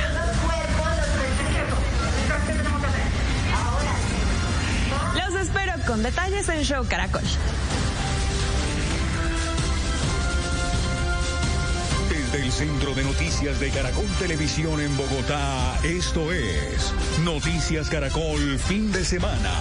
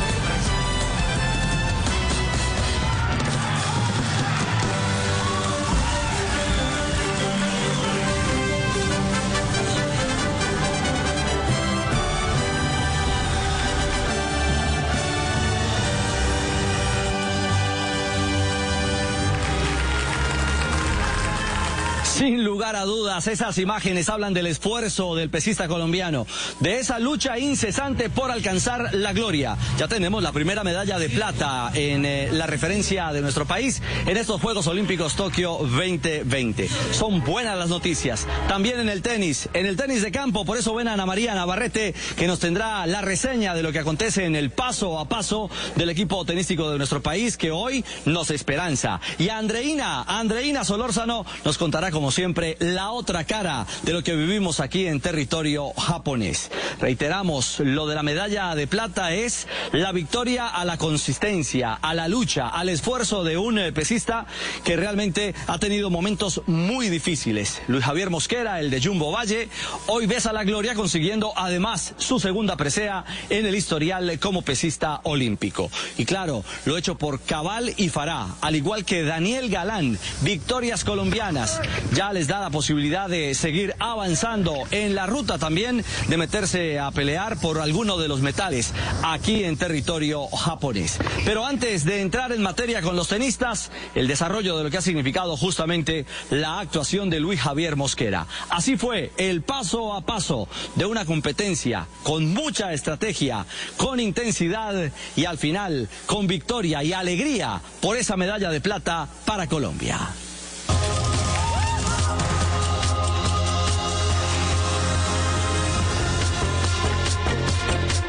Si se trataba de demostrar lo que vale y pesa, Luis Javier Mosquera lo hizo con creces. El Vallecaucano le dio a Colombia la primera medalla en Tokio. El pesista se colgó la plata después de una disputa cerrada con el chino Li Junchen, el actual campeón del mundo. En su primer intento, Mosquera levantó 148 kilogramos en el arranque. El chino alzó 145. En el segundo Mosquera fue por los 151 kilos. No lo logró, pero en el tercero fue efectivo.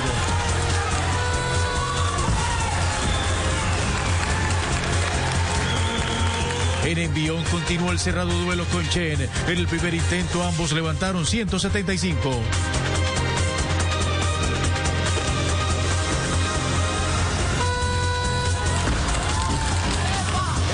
Mosquera en un segundo intento de 180 kilos no pudo sostener el peso. Y después de una revisión, los jueces decretaron como válido el tercer movimiento del colombiano, con lo que totalizó 331. Hasta ese momento conseguía marca olímpica. Pero llegó el campeón del mundo y por un kilogramo superó al Vallecaucano para coronar el oro en la categoría de los 67 kilogramos y de paso impuso récord olímpico. La medalla de bronce fue para el italiano Mirko Sani con 322 kilos. Mosquera se convirtió en el séptimo colombiano con doble medalla olímpica. Ya había logrado el bronce en Río 2016. Y al terminar la premiación, después de estar allí feliz, con lágrimas, alcanzando, logrando la medalla de plata, Luis Javier Mosquera vino a Caracol Sports para hablar justamente y hacer las reflexiones de lo que ha sido esta lucha, este camino incansable de cinco años para volver a la competencia y alcanzar aquí en Tokio su segunda presea olímpica. Es un esfuerzo que valió la pena. Llevamos cinco años muy difíciles, una pandemia muy dura, una situación de nuestra federación demasiado difícil, pero gracias a Dios se dio el resultado. Estaba muy concentrado, muy enfocado. Le agradezco tanto a Dios por darme esta bendición de esta medalla. A mi familia, a mi esposa, a mis hijos, a Colombia, a Intervalle, con deporte, al ministerio. Te las dedico de verdad de todo corazón. ¿Con quién hablaba por teléfono? ¿Con Michelle, su señora esposa, cuando terminó la competencia? No, todavía no he hablado con ella, pero ya no, en, en poco ya estaré hablando con ella porque yo sé que en casa debe estar muy feliz. ¿Qué decirle a Joder y a Isaac, sus pequeños hijos que lo están esperando en Jumbo? Oh, a mis hijos los amo con todo mi corazón. Gracias a Dios se dio el resultado. Es con mucha dedicación, con mucho esfuerzo y se pueden lograr los, los, los sueños. Luis, el bronce lo recibió por correo. La plata la recogió en el podio. Así es, la verdad que ahorita que estaba en ese podio me acordaba de esos años difíciles que tuve. La verdad, iba con mucha dedicación, con muchas ganas de poderme subir al podio y, y lo pude lograr. Pues le queremos agradecer y felicitarlo.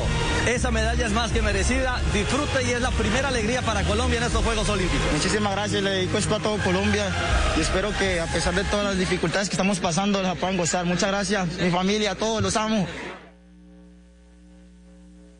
Y aunque no hubo público, sí hubo sombrero volteado y bandera tricolor aquí en el Foro Internacional de Tokio. Parte de la delegación de la Misión Colombia estuvo aquí alentando, acompañando, respaldando esa lucha, esa batalla de Luis Javier Mosquera por alcanzar la primera medalla para nuestro país.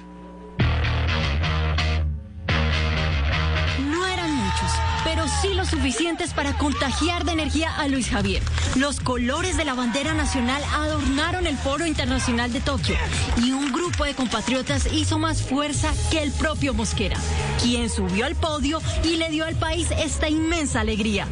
Una competencia sensacional, estamos felices porque esta medalla va a ser muy estimulante para toda la delegación colombiana de ahora en adelante. Sin duda, un momento cumbre en el deporte nacional, que ya hace parte del tablero de medallería. Su primera plata que ubica a Colombia en la casilla 24 de las justas, en donde participan 204 delegaciones. Pues eh, sabemos que, que, es la primera de una cosecha de varias. Eh, realmente Luis Javier Mosquera entregó todo. La emoción se trasladó a la Villa Olímpica. Llenos de júbilo, los deportistas nacionales vibraron en Tokio, con la actuación del pesista vallecaucano, quien subió al Olimpo de los campeones. Mariana Pajón, Ingrid Valencia, Sebastián Cabal, Robert Farad y Valentina Costa mostraron toda su felicidad con el triunfo. Gracias a todos que se conectaron. Nuestro compañero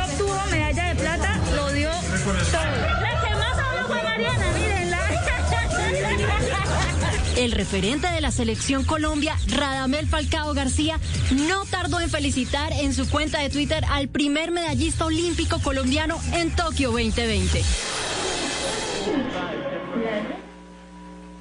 Y si aquí en el Foro Internacional de Tokio hicimos fuerza por esa medalla de plata, me imagino, mi querida Clara, que en Jumbo Valle del Cauca la cosa también fue a otro precio. Reacciones y alegría, alegría por la victoria para Colombia allí en Jumbo. Hola Clara, buenas tardes. Hola Ricardo, muy buenas tardes. Pues muchísima alegría en el municipio de Yumbo. Aquí son testigos de la lucha y el sacrificio que ha tenido que pasar y que hacer este deportista para lograr llegar a donde está el podium olímpico. Hablamos muy temprano también con su esposa, con su pequeño hijo Isaac, pero también con sus hermanos.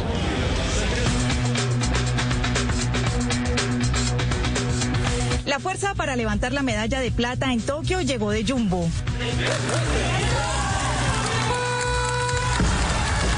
Municipio del Valle del Cauca, de donde es Luis Javier Mosquera. Colgar su argolla de matrimonio en una de sus botas ya hace parte del ritual. Siempre pe- pensé que era para que no la perdiera o algo que se la colocaba en la bota, pero anoche nos dijo, no amor, es que yo ya siento que hace parte como de, de algo que yo hago día a día y pienso que si no la tengo pierdo como algo de fuerza. En casa, su esposa, amigos y el pequeño Isaac, hijo menor de Luis, vivieron cada movimiento. ¡Felicitaciones, papá! En Huacanda, barrio donde creció, sus hermanos recuerdan los momentos difíciles por los que tuvieron que pasar y la partida hace cuatro años de su papá. La adversidad no ha sido un problema, hemos salido adelante y verlo ahí triunfar. O sea, estoy que me muero aquí de la emoción. Nada, quiero verlo y abrazarlo para decirle que lo admiro. Mi mamá y mi papá, con todo respeto, apretando nalga pues para que logre lo que tenga que lograr y, y él sacó el orgullo de los mosqueras y sacó el orgullo de todo el trabajo que hizo mi papá y yo sé que mi papá está muy contento con eso. Los Mosquera en Jumbo, familia de deportistas, su esposa y hermanos aguardan ahora por la llegada del medallista para celebrar. El arribo estaría previsto para el 1 o 2 de agosto acá en el municipio de Yumbo. Con esta información yo me despido por ahora, pero más adelante nos volvemos a ver, Ricardo. Mil gracias, Clara. Esa alegría de la familia, de la gente en Jumbo, es la alegría de todo un país por este gran logro deportivo de Luis Javier Mosquera, el pesista que ahora nos da la alegría de estar ya inscritos en el medallero oficial de Tokio 2020. Y de medallista a medallista, porque Diego Salazar, el medallista olímpico también en alterofilia, analista de Caracol Sports, ha hecho también el análisis de lo que ha significado esta victoria, este gran logro de Luis Javier Mosquera aquí en Tokio.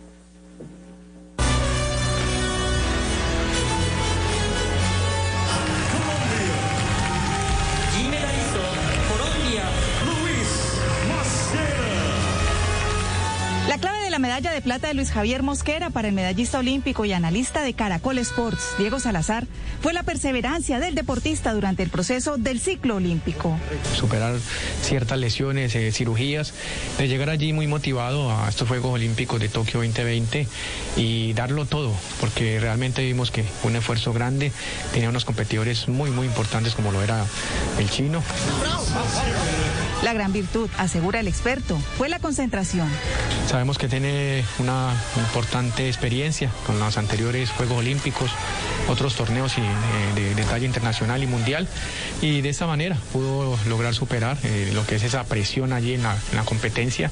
La estrategia fue bien manejada pese a que los colombianos por un momento se alcanzaron a ilusionar con el oro.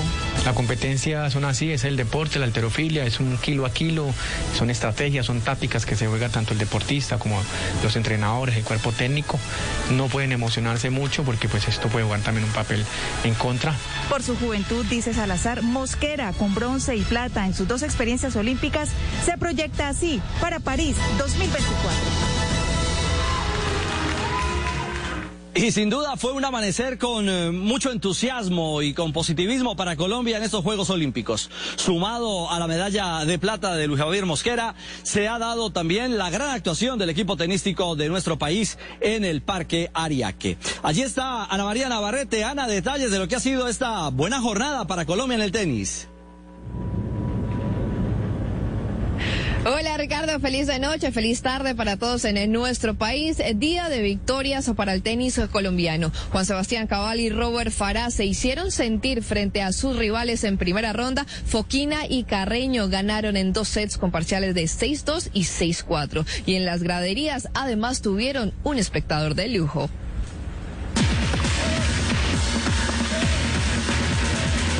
La temperatura de 38 grados en la cancha 10 del Parque Ariaque, partido que exigía concentración absoluta para combatir las condiciones extremas de calor y humedad. Y en el escenario, Robert Farah y Juan Sebastián Cabal estuvieron sólidos. Muy contentos con esta primera victoria. Eh, la, o sea, el objetivo era eh, ganar como, como fuera y bueno, pudimos ganar de una manera contundente, jugando bien y sintiendo bien los golpes, cómodos en la cancha y, bueno, eh, con ganas de, de seguir. Condiciones duras eh, calor, humedad, nunca es fácil estar en esas condiciones, entrenamos bien, ya jugamos muy bien, la verdad, un buen, buen partido primera ronda adentro y bueno, ya va a preparar la siguiente ronda como se merece. Los españoles, dos inglistas, número 11 y 34 del mundo, lo que hacía este partido particularmente peligroso por su estilo de juego. Sabíamos cómo jugaban, que cómo pues, conocemos muy bien a Pablo, muchos años consiguiendo con él, que pronto Foquina no lo teníamos, nunca jugado con él en dobles, no sabemos qué esperar de él un poco y ya cuando subimos que planteaban ya subimos qué hacer nosotros y bueno, sabemos que un partido duro y acá estar fino también. En el principio del primer set lograron quebrar servicio rápido y mantener el saque para terminarlo ganando con contundencia 6 a 2. El segundo un poco más apretado pero con categoría resolvieron y lo ganaron 6-4. En la próxima ronda los colombianos se medirán a los austriacos Filip Oswald y Oliver Mará. Y Daniela Galana también no pudo tener un mejor inicio en su primer sueño olímpico. La raqueta número uno de nuestro país se impuso en la primera ronda frente al egipcio Mohamed Sabat.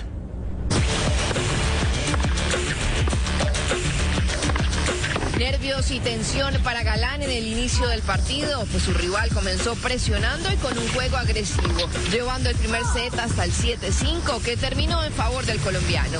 Fui de menos a más, al inicio como te dije un poco tenso y un poco como a la expectativa a ver qué pasaba y él sí estaba con mucha decisión, pero luego me di cuenta de que no iba a llegar pues, a ningún lado jugando así, entonces empecé también a tirar un poco más, a ir a la malla, a, buscar mis tiros. La temperatura se mantiene muy alta, pero el santanderiano se entrenó para esto y pudo sortearla.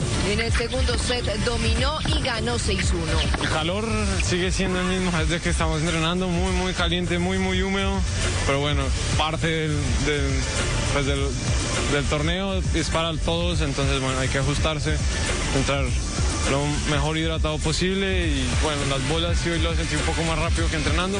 El reto en la siguiente ronda, el número 5 del ranking mundial, el alemán Alexander Zverev. Los sueños de nuestros atletas están llenos de gloria y con el apoyo de un país le mostraremos al mundo que los colombianos podemos todo. Claro, orgulloso patrocinador del Comité Olímpico Colombiano. Los partidos de la segunda ronda de los colombianos en el tenis olímpico, el de Daniel Galán frente a Alexander Zverev y el de Juan Sebastián Cabal y Robert Farah frente a los austriacos Maraj y Osvaldo serán tarde en la noche del domingo, hora en nuestro país. Por lo pronto, Ricardo, regreso con usted que tiene más noticias de lo que está sucediendo aquí en Tokio 2020. Perfecto, Ana María. Seguimos atentos al paso a paso de los tenistas colombianos aquí en Tokio 2020. De Ana nos vamos con Andreina, que también nos sigue mostrando esa otra cara. Estuvo atenta a la esgrima, pero también visitando lugares mágicos. Mi querida Andre, cuéntenos, eh, ¿dónde estuvo hoy? ¿Qué visitó? Adelante. Hola Ricardo, buenas noches. Los saludo desde el Parque Marítimo de Odaiba y hoy estuve en una joya. Les cuento a todos en Colombia, a quienes les doy las buenas tardes. Estuve en el Teatro Nacional de Japón, en donde nos dieron una muestra de un arte milenario japonés que les voy a mostrar más adelante. Por ahora les quiero contar que se cortó la ruta olímpica para otra colombiana. Se trata de la esgrimista Saskia Van Erven, de 33 años, de madre colombiana y padre holandés.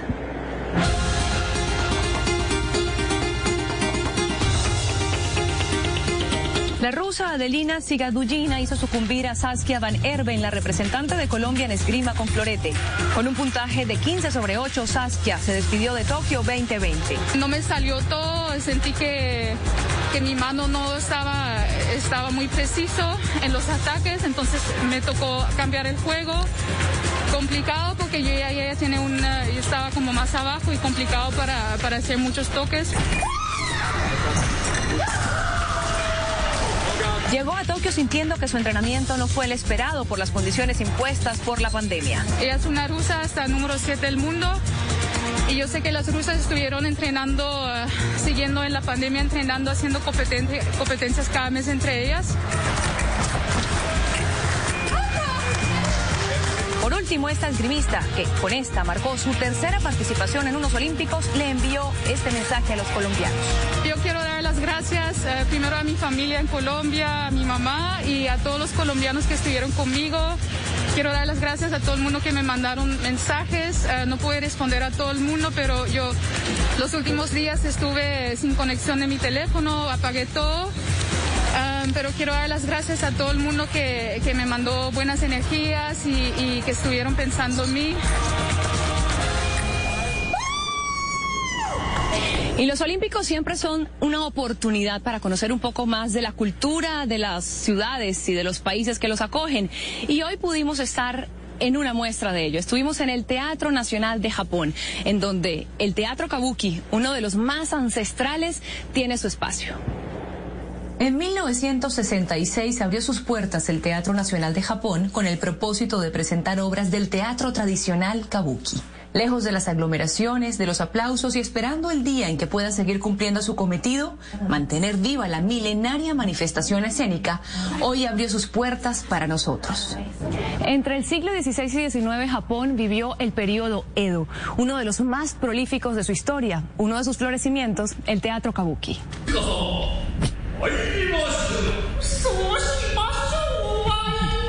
Así lo vimos en la ceremonia inaugural. Como dato curioso, aquí nos contaron que el traje que este actor portaba pesa más de 60 kilos. El maquillaje, los gestos exagerados, el drama y la comicidad, lo atractivo y lo profundo. Todo en el arte que le dio vida a este, su templo. ¡Libertad! Usa Mexana diario que previene el 99.9% de hongos y bacterias. Mexana, patrocinador oficial de los pies valientes en casa. Y les cuento que en el Teatro Nacional nos hicieron a los periodistas una muestra mayor del Teatro Kabuki, sin embargo, no pudimos mostrarla porque esa es parte del espíritu japonés. Tienen una inmensa devoción por su cultura, por lo ancestral y de esa forma lo cuidan, con muchísima devoción. Richie, vuelvo con usted. Bien, Andreina, nos queda debiendo el Kabuki. Esperamos que más adelante lo podamos tener aquí en la pantalla de Noticias eh, Caracol. Seguimos hablando de juegos porque hoy hubo ya también medallas. El tiro con arco, la natación, pero sobre todo un hecho. La pequeña Siria de tan solo 12 años que hace noticia en los Juegos Olímpicos con su debut.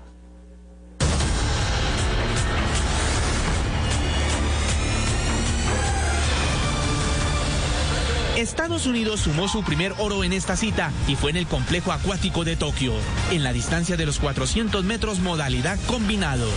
El vencedor fue Chase Calise, plata también para Estados Unidos, bronce Australia. La sorpresa en la pileta olímpica fue Túnez, quien se alzó con el oro en la prueba de los 400 metros libres. El protagonista fue Ahmed Nad Naoui, de 18 años de edad, quien por el carril 8 venció a los favoritos de la especialidad, el australiano Jack McLoin y el estadounidense Kieran Smith. El nuevo campeón registró 3 minutos 43